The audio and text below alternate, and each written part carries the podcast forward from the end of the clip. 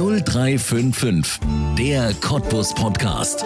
Auf Radio Cottbus mit Ronny Gersch. Präsentiert von, von Poll Immobilien Cottbus. Es war das vielleicht spannendste Radsprintfinale bei Olympischen Spielen aller Zeiten. 1980 Moskau. Der Cottbusser Lutz Heslich siegt vor 40 Jahren, weil er einen fabelhaften Sprint fährt. Ein Rennen für die Ewigkeit. Ein Rennen eines Mannes, der zu seiner Zeit zur lebenden Radsportlegende wird. Vier Weltmeistertitel, zwei Olympiasiege. Bis 1988 dominiert er seine Sportart. Danach startet er seine zweite Karriere. Er eröffnet einen Fahrradladen in seiner Wahlheimat Cottbus. Heute, 30 Jahre später, gehört dieses Geschäft zu den Institutionen in Cottbus und Lutz Häslich nimmt auch von dieser Karriere ganz langsam Stück für Stück Abschied. Seine Nachfolger hat er in der eigenen Familie gefunden. Tochter und Sohn arbeiten seit Jahren mit. Genauso radverrückt wie der Vater. Sohn Nico Häslich hat es sogar bis zum Radprofi geschafft. Warum die Fußstapfen des Vaters manchmal ganz schön groß sind, warum die Häslichs sich gegenseitig bewundern und warum eine Rubin-Hochzeit beinahe einen Olympiasieg in Vergessenheit geraten ließ, erzählen Lutz und Nico Häslich jetzt in 0355, der Cottbus Podcast. Mein Name ist Ronne Gersch. Herzlich willkommen. 0355, der Cottbus Podcast, heute mit den Häslichs, die Häslich Story, heute bei uns auf Radio Cottbus. Und ja, an dieser Stelle natürlich erstmal herzlich willkommen den beiden Lutz und Nico Häslich. Schön, dass ihr da seid. Hi. Hallo, schönen guten Tag. Schönen guten Tag. Wir haben in diesem Jahr mehrere Jubiläen in der Familie Häslich zu feiern. Ähm, eins ist dabei fast vergessen worden. Für mich, muss ich ganz ehrlich sagen, ist es ja eigentlich fast das größte Jubiläum, denn das ist der Olympiasieg vor 40 Jahren. Aber ich habe in der Zeitung gelesen, dass ja der Protagonist, Lutz Häslich, dieses Jubiläum fast vergessen hätte. Wie ist denn das passiert? Ja, das war eine schöne Story. 1980 oder einige Jahre später, das war schön, es war eine schöne Zeit, aber ich lebe im Jetzt und wir und wo, wo wir jetzt leben, in Cottbus und ja, da denkt man wenig an die Vergangenheit zurück. Ja.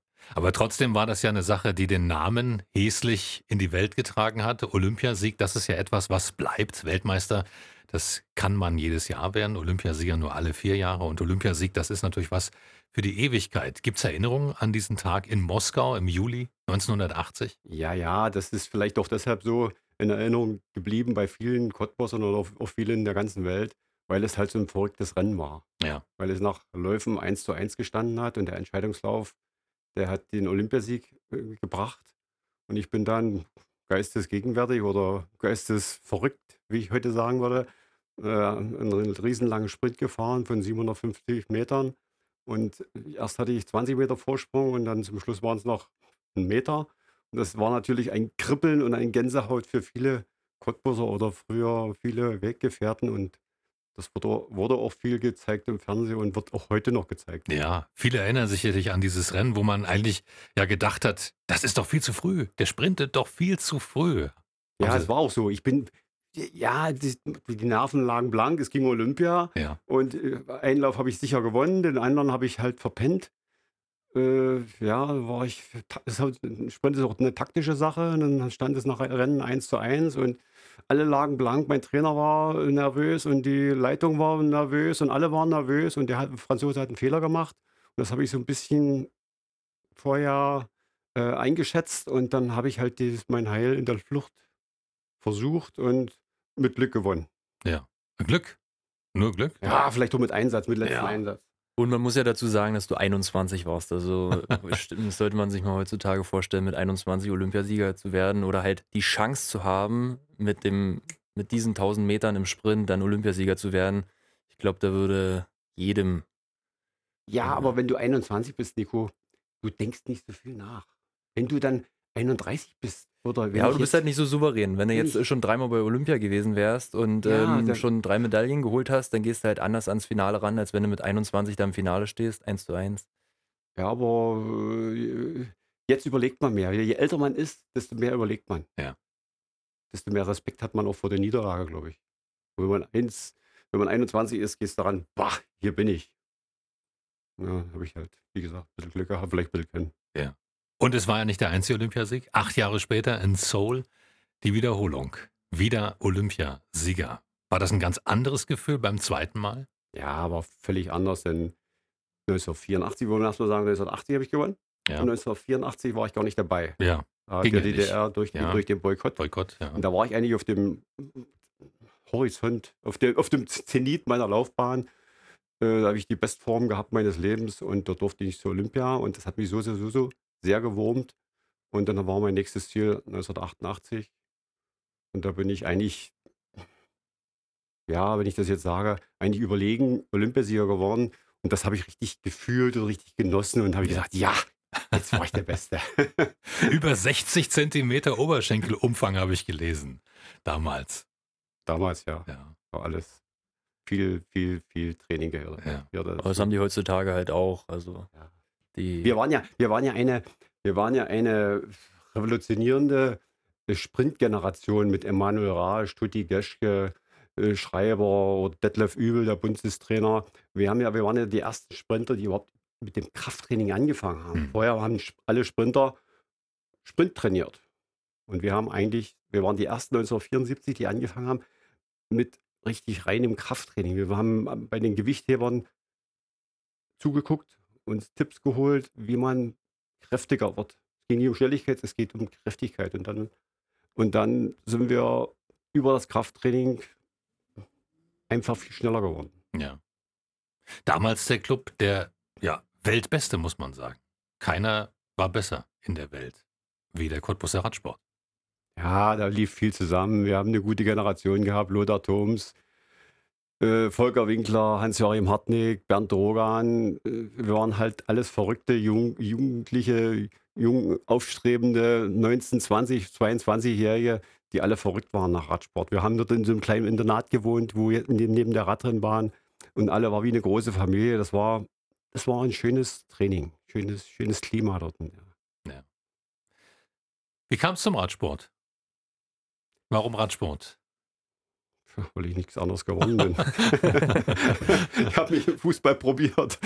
da war ich zu schlecht. Und dann, die DDR hat ja ein gutes Leistungssportsystem gehabt und äh, die einheitliche Sichtung und Auswahl der Sportler äh, ging durch alle Schulen. Alle Kinder, die klein und gedrungen waren, die wurden halt Gewichtheber. Die größer waren, die wurden Basketballer, die größten wurden Basketballer oder Schwimmer. Und äh, die, die Auswahl, die DDR hat gesichtet, welcher Sportler oder welcher Welches Kind, ja. welches Kind ist eigentlich geeignet für welche Ja. Sportart. Und dann hat man sich äh, zusammengesetzt und gesagt, okay, hast du nicht Lust und du bist doch eigentlich talentiert und Komm mal zum Probetraining. komm mal zum Probetraining und komm mal zur im Kreis Kinder- und Jugendspartakiade und bis zur DDR-Spartakiade und man hat man dann so Spaß dran gewonnen und äh, es war eigentlich eine perfekte äh, Organisation der, des Sportbundes der DDR damals und die Kinder waren von der Straße. Ja. Die waren alle von der Straße. Die Hälfte waren im Sport irgendwo organisiert. Ja. Und die andere Hälfte, die nicht Sport treiben wollte, die keine Lust hatte, die waren dann in der Singegruppe oder in der Mal, Malgruppe. Ich war beides. ich habe Sport gemacht. Also ich dachte, Und malen noch- und singen. Nee, malen und singen nicht. Ich habe Sport gemacht und auch noch, auch noch ähm, im, im, im Schülertheater gespielt. Ja, ja, ja, genau so. So war das damals. Ich hatte jeden Tag zu tun. Also Ja. jeden Tag eine Genau. Arbeitsgemeinschaft oder eben der Ja. Sport. Ja. So war das damals. Nico, du bist ja, ähm, ja im Prinzip geboren worden, da war dein Vater schon Olympiasieger, zum ersten Mal zumindest. Wie ist das, wenn man später davon erfährt, dass der Vater einen so herausragenden Erfolg in seiner Karriere hatte? Na gut, da gibt es so einen Satz, den, den könnte ich mir, glaube ich, eintätowieren. Oder die Frage, ob ich dann irgendwann mal auch in die Fußstapfen von meinem Papa trete. Die Also wurde dir immer wieder gestellt. Ich glaube, ja, unzählige Male. Und Ja. das war eigentlich auch der Punkt, was mich davon abgehalten hat, mit dem Radsport wirklich aktiv anzufangen. Also ich habe, glaube ich, sehr zeitig angefangen, Fahrrad zu fahren zu lernen, weil es einfach normal ist, wenn man aus dem Kindergarten nach Hause kommt, ähm, seinen Eltern im Fahrradladen Hallo sagt, da stehen die schönsten Fahrräder und Ja. dann probiert man das einfach aus. Dadurch konnte ich das relativ zeitig, hatte Spaß dran. Ähm, trotz dessen hat mich eigentlich davon abgehalten, das dann aktiv zu machen, weil wirklich immer noch täglich in den 90er Jahren Leute in Radklamotten reinkamen, damals noch in nicht so gut riechenden Baumwollkleidern, äh, weiß ich nicht. Es war wirklich nicht förderlich für so ein kleines Kind wie mich, da ja, und dann dazu die Fragen, ja. Und ähm, dann habe ich halt erstmal mit dem Fußballspielen beim äh, FSV Viktoria Cottbus angefangen, bei Herrn Böhm. Bin ich immer noch sehr dankbar darüber, weil es echt cool war. Also es hat mich auch geprägt da als Mannschaftssport und dann hm, habe ich irgendwann festgestellt, uh, Mannschaftssport weiß nicht, ist nicht ganz so meins. Ähm, dann bin ich zu den Leichtathleten, erst zu Herrn Rosenow beim LC Cottbus, dann später bei Herrn Launroth. Und ähm, so bin ich dann halt auch an die Sportschule gekommen und das Radfahren war eigentlich immer nur mein Hobby und wir haben die Räder mit in den Urlaub genommen und ähm, wir hatten immer Spaß dabei. Also das war, wir haben viel Quatsch gemacht. Wir haben uns gegenseitig von der, vom Radweg abgedrängt und haben sind Slalom gefahren und das war immer der Spaß dabei. Ja. Hat es den Vater gewurmt, dass der Junge nicht so richtig zum Radsport wollte? Gewurmt nie und ich wusste schon, die Fußtapfen waren natürlich riesig groß, weil Ja. er wurde dann immer gemessen. Auch Klar. später dann wurde Mhm. immer gemessen an den Erfolgen, die ich gebracht habe und das ist schon schwer für so ein Kind. Das sieht man auch bei, weiß nicht, bei Klaus Ampler und bei Uwe Ampler und bei vielen Vater-Sohn äh, Nachfolgen, wenn man dann in solche großen Fußtapfen treten muss.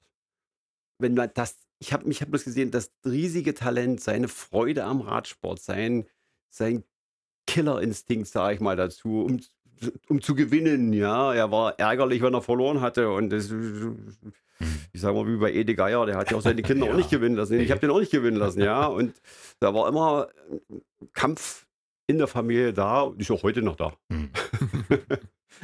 Aber ein Radsportler ist ja aus dir doch noch geworden, Nico. Wie kam das? Ja gut, ich war dann äh, als Leichtathlet in den Nachwuchsjahren mehr oder weniger erfolgreich, hatte da riesen Spaß und äh, war halt an der Lausitzer Sportschule. Ähm, hab dann aber festgestellt in der 11. Klasse, dass das irgendwo ja eine Sackgasse ist oder halt keinen Fortschritt mehr mir ermöglicht. Also ich war da irgendwo bei den deutschen Meisterschaften auch zufrieden mit meinem Top-10-Ergebnis, aber mehr ging halt eigentlich nicht. Und hatte dann noch zwei Jahre bis zu meinem Abi, damals waren es ja noch 13 Jahre und dann dachte ich mir, ohne dass jemand auf mich eingeredet hat oder mir probiert hat, da ja, äh, das schma- schmackhaft zu machen. Also da habe ich wirklich bis dahin, da war ich 17, nicht einmal hat mein Papa oder meine Eltern oder die Familie gesagt, komm, mach du es mal. Es waren eigentlich immer andere, die gesagt haben, probier es doch mal. Und dann war ich eigentlich aus eigener Überzeugung so weit, das zu probieren. Und dann haben wir am Armutstisch gesessen und ich habe gesagt, passt auf, ich glaube, ich würde das gerne mal probieren. Und ähm, da haben sich meine Eltern natürlich gefreut und gesagt, klar, unterstützen wir dich. Und dann ging es los, haben sie mich natürlich erst mal zu den Sprintern gesteckt. Ähm, da war es äh, also mit René Enders, Robert Förstmann, Max Levy. Ähm, das war eine Generation da, die waren, glaube ich, ja, Maxi, äh, Stefan Niemke, die waren alle Weltmeister viermal, äh, Vize-Olympiasieger. Ich bin, glaube ich, zwei oder drei Jahre immer letzter geworden bei Immer jedem Rennen. gefahren. Ja, also wirklich letzter, ganz klassisch letzter. Und mein Ziel war es, vorletzter zu werden. Und ich habe es dann auch einmal geschafft, aber irgendwie kamen dann nicht die Fortschritte. Und ähm, mein Papa hat mir dann halt auch den, den Rat gegeben, dass wir in Leipzig zur Leistungsdiagnostik fahren, zu Professor Juncker, wie es auch damals so war. Und der hat dann festgestellt, "Na, du solltest das lieber äh, ausdauernder machen. Mhm. Also du hast deutlich mehr Ausdauer als dein Papa. Und das habe ich dann probiert, auch richtig alle Karten auf eine oder alles auf eine Karte gesetzt und äh, bin erstmal vier oder fünf Wochen nach Australien gegangen im Winter. Aha, okay. Ähm, habe da mit einem Trainingspartner gemeinsam trainiert und bin wiedergekommen und beim Nachwuchs-Sechstagerennen mitgefahren, war da ganz erfolgreich. Habe dann relativ schnell einen Vertrag beim LKT-Team Brandenburg gekriegt und dann ist das so seinen Lauf gegangen. Das sag ich mal vielleicht, das war der Unterschied. In der DDR wäre das nie passiert. Aha. Da, hätten, da hätte der Clubleiter oder der Radsporttrainer immer gesagt, Junge, guck dich doch mal an. Du bist doch ein begnadeter Rennfahrer. Du musst mit in der achten Klasse oder in der siebten Klasse mal mit dem Radsport probieren. Ja. Du musst es einfach mal probieren. Und du hattest seinen Lauf gehabt. Und wann hast du angefangen mit der welcher Klasse? Elfte Klasse. Elfte Klasse. Elfte Klasse. Das waren einfach vier Zu Jahre, spät. Ja. vier Jahre, ich will nicht sagen zu spät, aber was ihm die, die Förderung im Radsport, die hat ihm gefehlt. Hm. Ja gut, die Wir haben- vier, fünf Jahre, die Ja. mir da gefehlt haben, die musste ich dann erstmal wieder aufholen. Ja. Genau. Ja, und genau. ähm, da gab es halt andere, die die Nachwuchsjahre mitgemacht haben. Ähm, und ich musste halt hinterher. ja. Und dann hattest du zusätzliche Gegner, wie du die endlich eingeholt hattest. Ja, Nach drei, vier Jahren, da haben sie gesagt, das kann doch nicht sein, ja dass genau. der Kleine jetzt auch noch schnell fährt. Ja, dann haben wir auch vom Bundestrainer Gegenwind gehabt, dass er gesagt hat, äh, der darf auf keinen Fall da vorne erfolgreich sein. Ach was. Ja, uns Ja. wurde auch teilweise unterstellt, dass da, äh, dass wir da mit unfairen Mitteln gearbeitet haben, weil wir haben keinen Cent Förderung gekriegt. Ähm, wir haben alles selber durch unseren Fahrradladen finanziert, haben die Trainingspläne selber gemacht, auch mit Professor Juncker aus Leipzig zusammen. Ich habe vieles nur alleine trainiert und auf einmal war ich mit an der deutschen Spitze. So Mhm. nach vier Jahren im Ausdauerbereich oder drei Jahren im Ausdauerbereich. Und das hat halt vielen gar nicht gepasst. Und die konnten das auch nicht verstehen. Und du bist beim Sechstagerennen gefahren, so haben wir uns mal kennengelernt. Genau. Schon ein paar Jahre her, aber ähm, ja, das muss man auch erstmal machen. Berlin Sechstagerennen, da wollen viele hin. Genau, und ich bin es dann auch in der Summe ähm, mit 15 Sechstagerennen als Profi, die ich dann auch abgeschlossen habe und mit einer besten Platzierung auf dem fünften Platz. Also ich habe Rotterdam, ähm, Amsterdam, Kopenhagen, Berlin, Bremen, London, habe ich alles gesehen und da gucke ich immer noch gerne zurück auf die Zeit. Ja. Wir haben es gerade angesprochen. Muss man sagen, ja. bist du zweimal deutscher Meister geworden, Ja. einige Mal Vizemeister, einige Mal auf dem Podium gestanden. Und also ich sage mal, für die, für das späte Anfangen, also Mhm. recht, recht erfolgreich, kann Ja. ich dazu sagen. Und fährst heute noch, reden wir nachher noch drüber. Hast ja eine Riesentour gerade erst hinter dich gebracht. Das ist natürlich auch immer was Schönes, wenn man dich verfolgt auf den sozialen Netzwerken und dann ähm, ja solche Bilder sieht, die bekommt man ja auch nicht an jeder Ecke geliefert. Aber worauf ich nochmal zurück will, auf diesen, ja, diesen Satz, das wäre in der DDR nie passiert. Was hatten wir in der DDR für ein Sportsystem, was vielleicht ja besser war als das heute? Wenn Da gab es eine einheitliche Sichtung und Auswahl, die Ja. ESA. Mhm. Und durch diese ESA sind alle Kinder, die sportlich ambitioniert waren, gegangen. Da wurde ermittelt die Endgröße, wie, ich- wie schon angesprochen, wie, wie groß sie werden, wie groß die Eltern sind, was sie für Talente haben, was sie für Muskulatur haben, schnelle, langsame Muskulatur, äh, welche Vorlieben sie haben, welche Eltern, welches Elternhaus, welches Umfeld, wo kann was werden. An, in, an, in Rostock kann schlecht ein Bahnradfahrer äh, aktiv sein. Die, das Umfeld wurde getestet und dann wurde halt mit dem Sportler und mit dem Trainer und mit, den, mit dem Leichtathletiktrainer hätte gesprochen werden müssen. Im Mhm. Falle Nico, du, guck mal den an. Im Radsport hat er die und die Chancen. ja. In der Leichtathletik hat er die und die Chancen. Was kannst du denn da machen? Mhm. Was schlägst du denn da vor? Wir probieren es einfach mal. Und so sind eigentlich viele DDR-Erfolgreiche, die dann umgewechselt sind. Ich sage wieder, Uwe Ampler, der war auch ein guter Schwimmer. Mhm. Und er wurde dann zum Radsport, äh, ich will nicht sagen verdammt, verdonnert, aber empfohlen. Und dann, dann durch das Talent hat man dann dort doch mehr und größere Erfolge. Dann hat man doch größere Fortschritte. Und das ist bei Nico auch gekommen, aber eben erst mit 22, Mhm. 23. Auch andere Trainingsmöglichkeiten oder andere Trainingsmethoden. Ich meine, wenn man sich heute die deutsche Bahnradsportszene anschaut, da ist ja jetzt ja nicht mehr so viel Weltspitze da. Ja, das war auch ein, zu DDR-Zeiten sage ich, muss ich mal wieder sagen, das war ein, ein Konkurrenzkampf auf Biegen und Brechen. Das war nichts mit Absprechen, da war nichts mit einer Vorjahrnominierung, da gab es klare, ganz klare Richtlinien, wer darf zur Olympia. Mhm. Da gab es drei Rennen. Ich habe bloß mal Olympia-Nominierung. Es war immer sehr, sehr schwierig. Da durfte bloß einer pro Land starten äh, im Sprintbereich. Und wir waren halt vier, fünf, sechs äh, Sprinter, die Weltklasse waren. Und da wurden vorher drei Rennen benannt.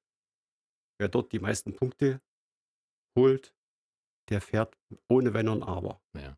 Und das wurde, das ist jetzt überhaupt nicht mehr so. Wir haben ja gerade im Nico, im Falle Nico, er war erfolgreich, er war deutscher Meister, da haben wir den Bundestrainer gefragt, bei welchen Rennen äh, ist denn eine Nominierung möglich? Na, das wissen wir noch nicht. Hm. Und wenn er erfolgreich war, haben sie gesagt, na, dieses Rennen war ja gerade nicht in der Liste drin.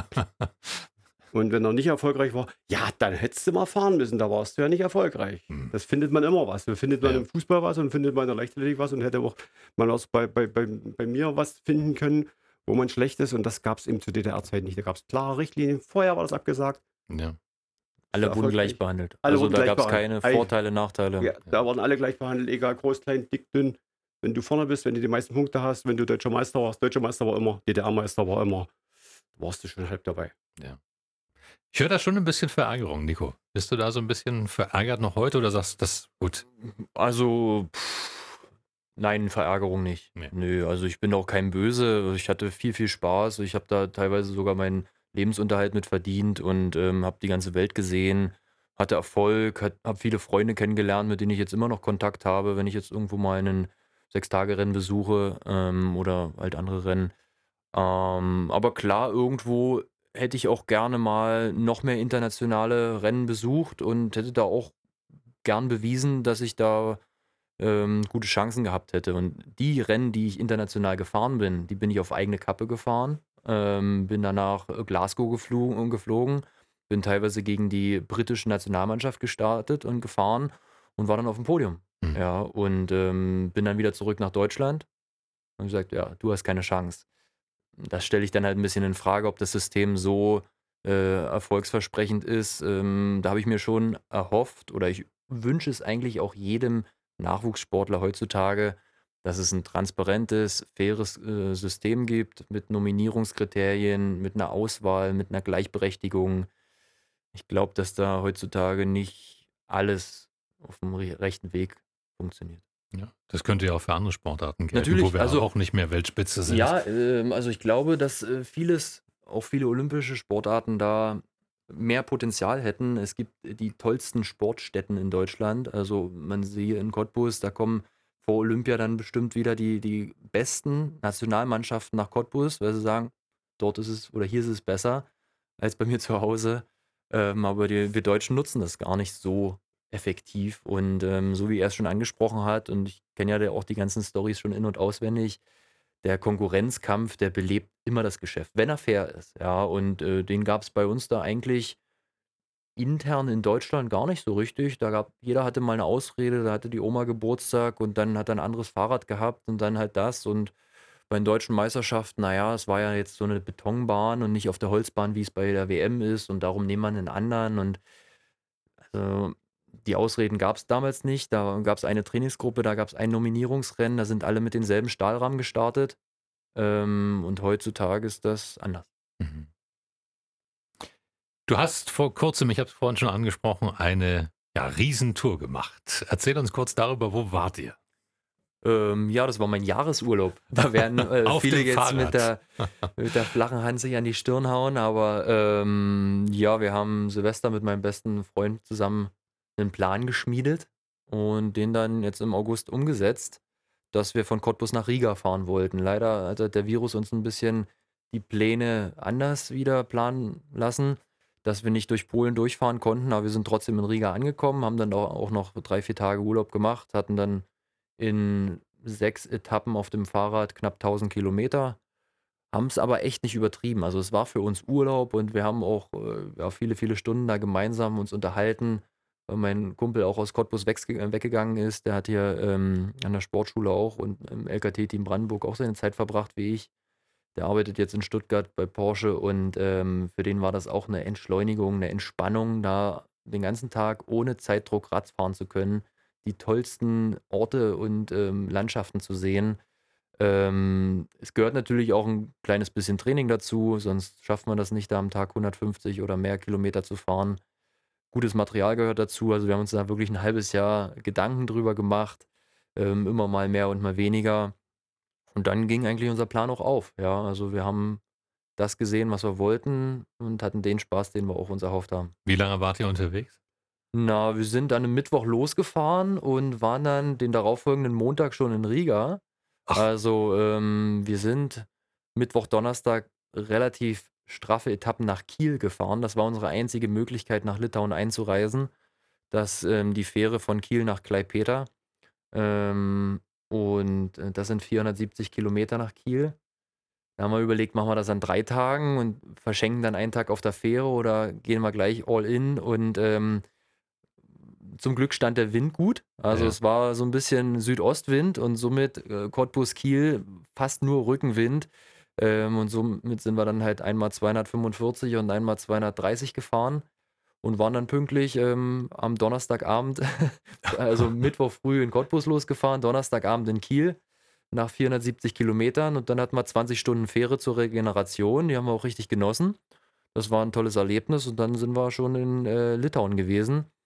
Ähm, und dann sind wir noch Samstag, Sonntag, Montag, nochmal drei Tage dadurch. Also sind wir nur fünf Tage auf dem Rad gewesen und trotzdem 1000 Kilometer. Ähm, also wirklich jedem zu empfehlen. Also wer jetzt Polen oder ähm, die Tschechische Republik kennt, ähm, der sollte trotzdem mal in die baltischen Staaten, weil das was komplett anderes ist. Also wir kannten ähm, unsere Nachbarländer durch die Radrennen und ähm, hatten das eigentlich auch erwartet und wurden komplett überrascht und äh, ja, also wirklich sehr westeuropäisch, gute Hotels, ähm, tolle Landschaften, alle haben Englisch gesprochen, bestes äh, Mobilfunknetz. Also, was will man mehr? Ja. Ist man da neidisch, Lutz Häslich, wenn man den Jungen dann solche Touren machen sieht, dass man nee, ich Alter freu- ich vielleicht nicht mich- mehr schafft? Ich freue mich, wenn er sowas unternimmt und wenn Ja. er da ein bisschen Spaß hat und wenn er sich ein bisschen erholt und wenn er sich auch noch bewegt und äh, den ganzen Tag im Laden stehen, ist schon kein einfacher Job. Und wenn er dann seine Ferien- oder Urlaubszeit nutzt, um sich die Welt anzugucken und wenn man, äh, wenn man Spaß dran hat, vor allen Dingen.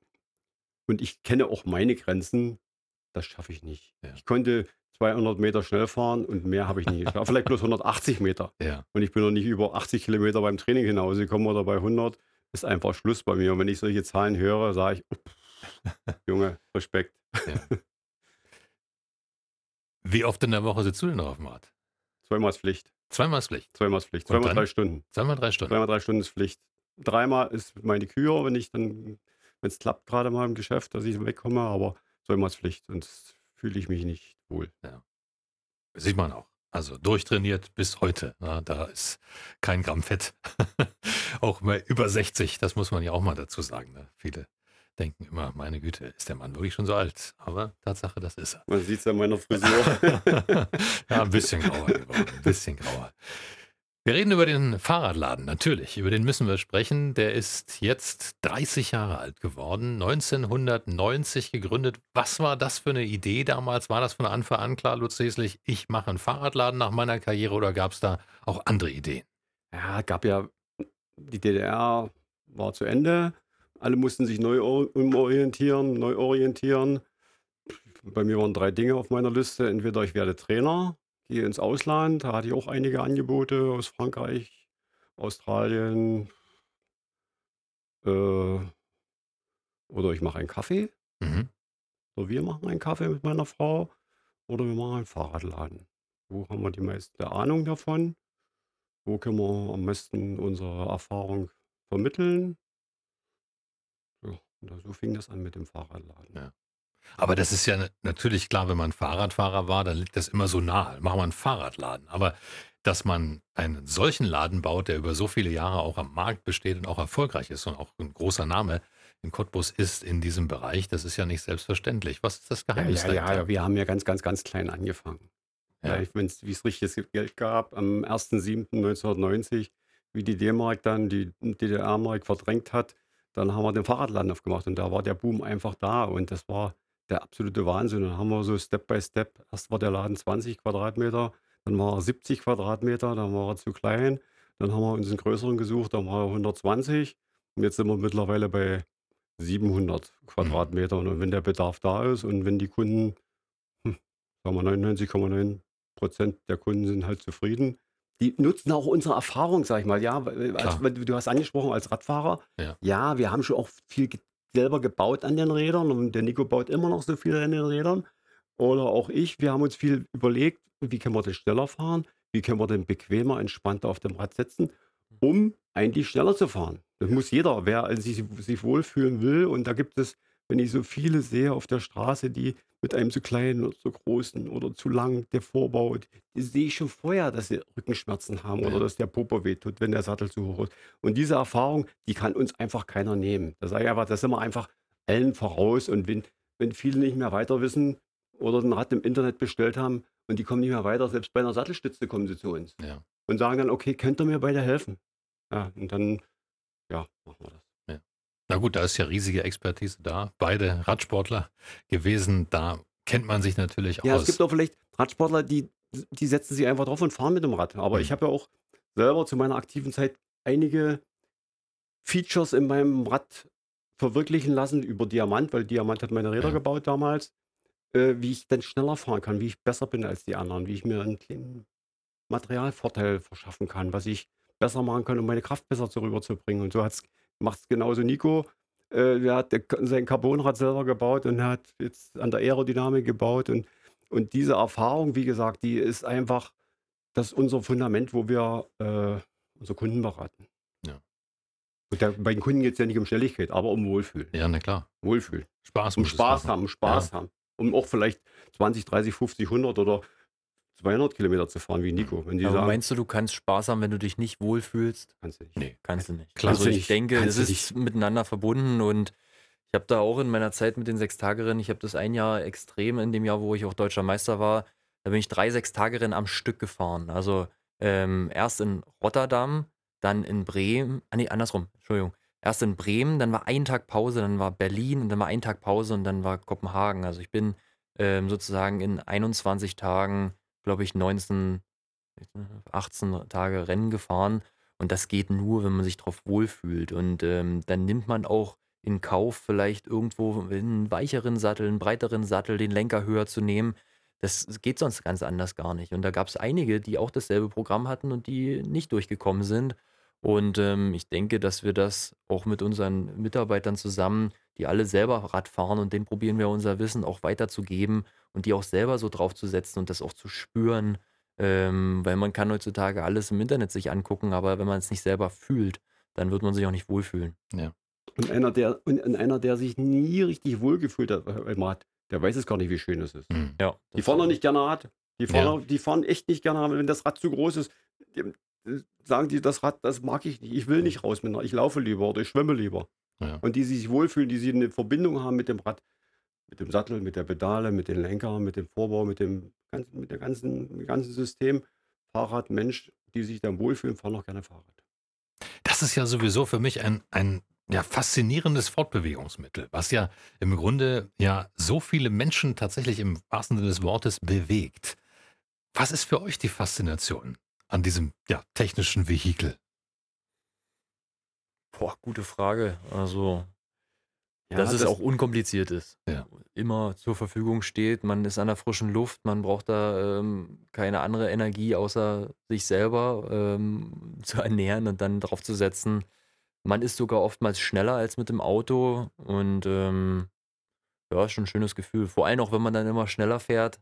Je schneller man fährt, desto schöner wird's. Ja. Ja, Cottbus ist ja auch das Fahrrad nicht nur Sportgerät, da ist es ja auch viel Transportmittel. Ja. Verkehrsmittel. Wenn ich da zur Arbeit fahre, weiß ich gar nicht, wie viel Prozent der Cottbuser mit dem Fahrrad auf Arbeit fahren. Und es wird immer mehr. Das ist Und, eine Menge, ja. und gerade jetzt mit dem Boom E-Bike dazu, äh, da können ja viele Fahrrad fahren, die das vorher nicht mehr konnten, die ein Mhm. kaputtes Knie haben oder wo das Herz nicht mehr ganz mitspielt oder wo der Partner zu, zu schnell einfach ist, zu äh, unterschiedlich, wie gerade bei meiner, mit meiner Frau. Wenn wir beide mit meiner Frau fahren, fährt meine Frau einfach mit dem E-Bike. Und seitdem die das E-Bike hat, fährt die gerne mit mir. Endlich wieder Ja, fährt gemeinsame die, fährt die ehrlich, muss ich ehrlich sagen, fährt die gerne mit Ja. mir, weil sie sagen, okay, wenn ich nicht mehr ja. kann, dann mache ich halt eine Stufe rein. Muss Ja. aber nicht. Wenn ich mich auch mal austoben will, fahre ich ohne Motor.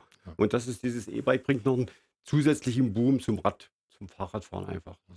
Noch mehr Wahnsinn. Spaß. Das ist- Also ich sage Ja. eigentlich immer, es ist fast der doppelte Spaß, dann mit dem E-Bike nochmal zu fahren. Also ich selber fahre auch mit dem E-Bike. Ich mit meiner Tochter mit einem Hänger unterwegs bin oder halt einfach mit, mit Jeans und T-Shirt und nicht schwitzen möchte und draußen ist es warm oder ich habe es eilig, setze ich mich aufs E-Bike. Das ist schon nochmal ein ganz anderes Fahrgefühl. Das ist wie, als wenn man mit einem günstigen Auto unterwegs ist und dann sich in den Porsche reinsetzt und dann sagt man, uh, Da kann, Wow. kann auch einer fahren von, von Dalitz bis Cottbus auf Arbeit, könnte man da fahren. So? Ja. Geht das? Schwitzt man nicht und zurück zu können, aber sagen, okay, Motor aus, jetzt gibt es mal Vollgas. Ich bin ein bisschen überrascht, gebe ich ehrlich zu. Ich hätte jetzt so gedacht, das ist so ein bisschen, ja, so E-Bike, hm, das ist nichts für echte Radfahrer, aber ihr scheint ja richtig begeistert zu sein. Ich fahre auch E-Bike. Ja, Ja, wenn wir, wenn wir beide mit meiner Frau in die Berge fahren, Urlaub, drei Tage, fünf Tage in den Bergen, fahre ich auch mit E-Bike. Meistens lasse ich es aus. 90 Prozent lasse ich es aus, aber wenn dann noch eine richtige Rampe kommt Hm. und ich muss mit meinem Gepäck da den Berg hoch zum Hotel, ich hole mich nicht aus dem Leben. Ich will mich bewegen, ich will mich gesund bewegen, ich will mich ja immer so im Bereich im Bereich 100, 100er Herzfrequenz, 110, 120er Herzfrequenz. Also Wohlfühlen, wo man sich, wo man noch reden kann, wo man Ja. sich unterhalten kann, wo es Spaß macht. Und ich erzähle unseren Kunden immer die Geschichte, dass äh, meine Eltern ins Schlaubetal zum Mittagessen fahren wollten. Und äh, meine Mutti hatte da ja ein, halbes Jahr ihr E-Bike und er war ganz überzeugt von seinem Mountainbike. Und dann sind sie los zum Mittagessen, ja auch gute 70 Kilometer dahin und Rückzug war halt Gegenwind. Und sie hat halt gequasselt und erzählt und die Natur genossen und er war total hinüber dann abends. Und ähm, da sind dann halt auch die, die Wörter gefallen, dass er solche Touren nicht nochmal sich äh, antut. Und ähm, was ich auch vorhin noch antworten wollte, dass irgendwie diese Begeisterung unserer Kunden oder allgemein der E-Bike-Fahrer auch ansteckt. Also wenn da jemand reinkommt, der vorher ungern oder sehr wenig Rad gefahren ist und jetzt auf einmal doppelt so viel mit dem E-Bike unterwegs ist und ähm, vielleicht auch noch mit jemandem gemeinsam und da jetzt irgendwie eine neue äh, Lebensfreude entdeckt hat, dann, dann steckt das an. Also das macht mich auch glücklich und darum gehe ich auch jeden Tag gerne arbeiten, wenn dann genau diese Kunden reinkommen und ähm, ihre Erfahrungen mit uns teilen. Nun ist es so, dass Lutz Häslich über 60 ist, Nico und seine Schwester. Man muss dazu sagen, es ist ja tatsächlich ein Familienunternehmen, das auch in die Kinder sozusagen weitergetragen wurde. Das ist heutzutage nicht selbstverständlich. Ihr beide seid im Unternehmen. Wie ist das so mit so Nachfolgeplänen, mit so Fortsetzung der Häslich-Geschichte, wenn der Vater mal sich zur Ruhe setzen will? Also ich habe ja schon mal nicht den Vergleich, wie es ohne wäre. Ja. Ja, ich kenne das ja nur so. Also nach meiner Schule habe ich ja eine Ausbildung zum Einzelhandelskaufmann gemacht und habe seit zehn Jahren arbeite ich jetzt auch schon im Fahrradcenter und ähm, ich kenne es gar nicht anders. Es ist immer ein Miteinander und ähm, ich denke, das ist das auch ähnlich, als wenn man mit nicht familiären Kollegen zusammenarbeitet. Da gibt es Gemeinsamkeiten und da gibt es Unterschiede in der Meinung, äh, in der Denkweise. Und ähm, wir haben uns damals, als ich noch aktiver Rad gefahren bin, war das eigentlich auch immer fast Arbeitszeit, auch wenn wir es jetzt nicht irgendwo festgehalten haben. Wir haben alle Touren durch den Spreewald über unseren Fahrradladen geredet, haben überlegt, was können wir den Kunden noch Gutes tun, wo können die noch besser die Räder ausprobieren, welche Räder können wir ins Sortiment aufnehmen, welche Teile und so weiter und so fort. Also ich kenne das gar nicht anders und ähm, es ist aktuell schon etwas prickelnder, du hast es angesprochen. Ähm, die Jahre sind irgendwo gezählt, wo ähm, unsere Eltern noch richtig aktiv im Fahrradladen verkaufen oder im Büro mitmachen wollen.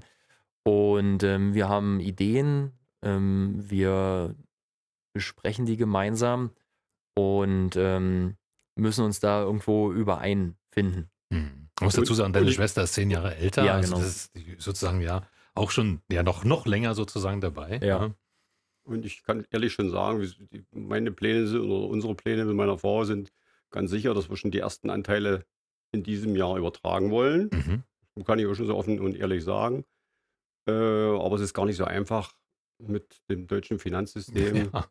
äh, ein Unternehmen einfach an die Kinder zu überschreiben. Mhm. Trotzdem ist es ja ein großes Glück. Ich habe mich mal eine Weile mit so Unternehmensnachfolgen beruflich befasst und da muss man wirklich sagen, es ist ein großes Glück, wenn man in der Familie übergeben kann.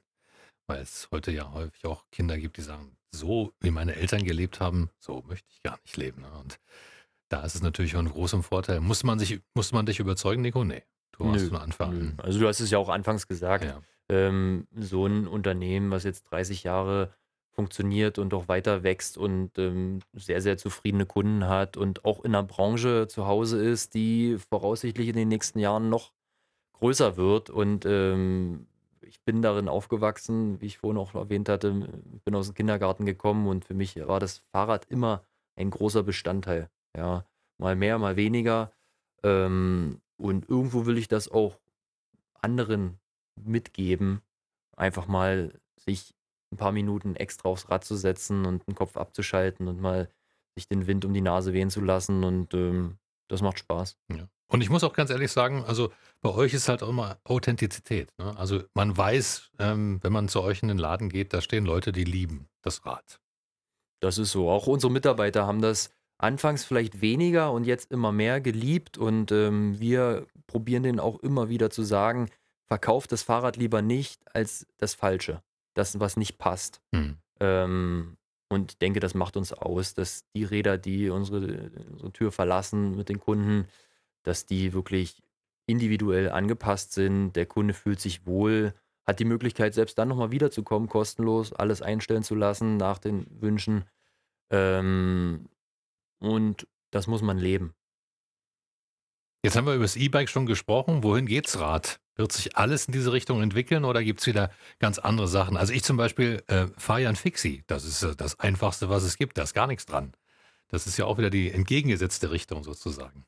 Also richtig wird es keiner wissen, wo sich das Hm. hin entwickelt. Aber ähm, mit dem aktuellen Stadtradeln in Cottbus sieht man ja, dass ähm, viele auch daran teilnehmen, das Netz in Cottbus und der Umgebung oder vielleicht auf der ganzen Welt, das Radwegenetz zu verbessern, ähm, was ja auch zeigt, dass Interesse da ist, mehr mit dem Rad zu fahren. Ähm, und ich ge gehe mal von mir selber aus, wenn ich Sport treiben will, nehme ich mir ein Sportrad, da muss es kein E haben. Wenn man jetzt nicht unbedingt, äh, nach Riga in Urlaub fahren will, sind wir ohne E, aber, ähm, könnte man natürlich einfacher, unkomplizierter mit Gepäck mit E-Bike fahren. Das muss jeder für sich selber entscheiden. Also, ich also, ich denke, es wird immer die Option geben, genauso im Alltag, wenn man schnell auf Arbeit will, die Möglichkeit hat, sich umzuziehen. Mit 'm Sportrad ist es natürlich noch anstrengender, noch sportlicher. Ähm ich denke, die Balance wird sich halten. Aber ich denke, das E-Bike wird immer mehr vorankommen, weil es macht einfach mehr Spaß. Ja. Macht einfach mehr Spaß. Und wer einmal damit gefahren ist, der sagt, okay, oh, jetzt habe ich, boah, wenn ich Gegenwind habe mit einem normalen Fahrrad, wäre ich nicht Ja. gefahren. Bei dem Sturm wäre ich nicht gefahren. Da muss ich nochmal zurück. Der Weg ist mir zu weit. Der, der, der Berg ist mir Ja. zu steil. Ohne Und E diese, hat man halt Ausreden. ja, ja, Genau. und, die, und die mit dem E-Bike, das, das nimmt mir einfach die Ausreden und sagt, ja, ich fahre. Egal, jetzt kaufe ich mir sogar eine Regenjacke und ich kann immer fahren. Und es gibt halt auch, ähm, bei dem Thema Gewicht schon starke Fortschritte. Also, wir haben jetzt E-Bikes bei uns, die leichter sind als normale Räder. Ach. Ja, Ja. also, ähm, wo dann alle sagen: „Ja, das ist doch kein E-Bike, das ist 'n Bluff und das kann man mit einer Hand hochheben, wiegt 17 Kilo.“ Genial, geht nicht besser. Auch noch made in Germany. Was will man mehr? Ja. Also, ihr macht mir gerade den Mund wässrig. Ich bin noch nie E-Bike gefahren. Wirklich. Es ist eigentlich ich nur unsere schwöre. eigene, ähm, so wie wir das selber leben. Also, klar, wir freuen uns über jeden zufriedenen Kunden, aber wir verkörpern das eigentlich nur selber und du hast uns ja auch gefragt, wie wir Ja. dazu stehen. Was sind die nächsten Pläne? Gibt es welche? Puh, es gibt viele Pläne, klar. Ob das jetzt schon so, ähm, so weit ist darüber also, wir wollen natürlich noch mehr Erlebnis dem Kunden oder auch Freunden oder begeisterten Radfahrern vermitteln, dass sie noch mehr Erlebnis haben, noch besser ausprobieren und testen können, ähm, noch einfacher ihr Fahrrad individuell eingestellt. Also, das wir haben jetzt 'nen guten Partner, der alle Fahrräder folieren kann. Ja, also, das Thema hat man ja oft, man kennt's aus der Automobilbranche. Ähm, Das habe ich man gar man nicht gehört. man wählt sich die Farbe aus und dann Mhm. kommt man in den Fahrradladen und hat nur schwarz und silber. Ja. Jetzt haben wir seit 'nem Monat 'nen, äh, sehr guten Mann, der wirklich jedes Fahrrad und wir haben schon viele E-Bikes folieren lassen in allen individuellen Farben zu 'nem, äh, Preis unter 200 € und das komplette Fahrrad hat wirklich 'nen tolles neues Design.